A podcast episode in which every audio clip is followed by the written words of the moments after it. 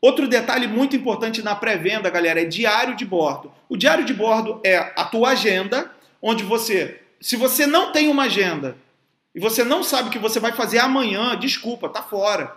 Amanhã tu tem que saber quem tu vai cobrar, amanhã tu tem que saber para quem tu vai apresentar plano, amanhã tu tem que saber para quem que tu vai vender produto, para quem que tu vai fazer garantia, tem que estar tá tudo na tua agenda.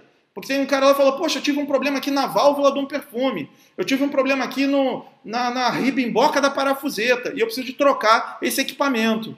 Independente, você tem que ter uma agenda com tudo que você vai fazer amanhã, nas próximas semanas, nos próximos meses. Agenda. E da mesma forma, no final do dia, você precisa de anotar como foi seu dia, o que, que você conseguiu atender, como você não conseguiu atender, quem ficou para depois, quais os problemas, quais as situações. Fechou o teu diário de bordo, relaxa, esquece dos problemas, agradece o Papai do Céu, faz a tua boa refeição, dorme, faz o que você quiser fazer, faz sexo, faz o que você quiser fazer, ok? Da forma que você quiser fazer e durma bem, independente de como foi o seu dia relaxa, medita, agradece a Deus, seja que mesmo que não aconteçam apenas coisas boas, podem acontecer coisas que não são tão boas, mas agradeça. Você não pode dormir mal. Se tu dormir mal, tu acorda mal.